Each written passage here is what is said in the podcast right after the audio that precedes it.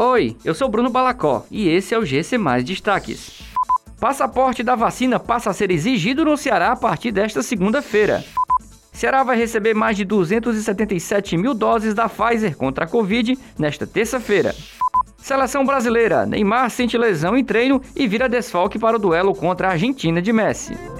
Entrou em vigor nesta segunda-feira o novo decreto estadual de enfrentamento à pandemia do novo coronavírus no Ceará. A grande novidade é a inclusão da obrigatoriedade do passaporte da vacina para ingresso em restaurantes, bares e eventos em todo o estado. O decreto vigora por 15 dias. Outra mudança é que não haverá mais restrição de horários em bares e restaurantes, mas com a exigência do comprovante de vacinação. A medida é obrigatória apenas para pessoas acima dos 12 anos, ou seja, já estão aptas para receber o imunizante contra a Covid-19.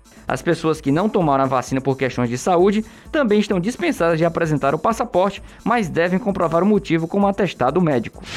O Ceará deve receber 277.290 doses de vacinas da Pfizer nesta terça-feira. O anúncio foi feito pelo governador Camilo Santana na manhã desta segunda-feira através das redes sociais. A previsão de chegada do lote enviado pelo governo federal é às 7 horas, de acordo com o Ministério da Saúde.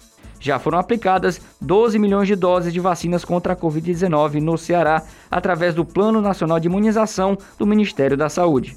Os imunizantes são enviados pelo Ministério aos estados, que, por sua vez, distribuem para os municípios. O atacante Neymar está fora do jogo contra a Argentina. De acordo com a CBF, o camisa 10 da seleção brasileira reclamou de dores no adutor da coxa esquerda durante o treino desta segunda-feira na Academia de Futebol do Palmeiras, em São Paulo. Por não haver tempo hábil para a realização de exames complementares, a Comissão Técnica do Brasil optou por preservar o jogador que não viajará com a delegação da seleção para San Juan, local do jogo desta terça-feira, marcado para as 8h30 da noite. O duelo é válido pela 14ª rodada das eliminatórias para a Copa do Mundo. O Brasil, vale destacar, já garantiu classificação para a Copa do Mundo na rodada passada, ao vencer a Colômbia por 1 a 0. Essas e outras notícias você encontra em gcmais.com.br. Até mais!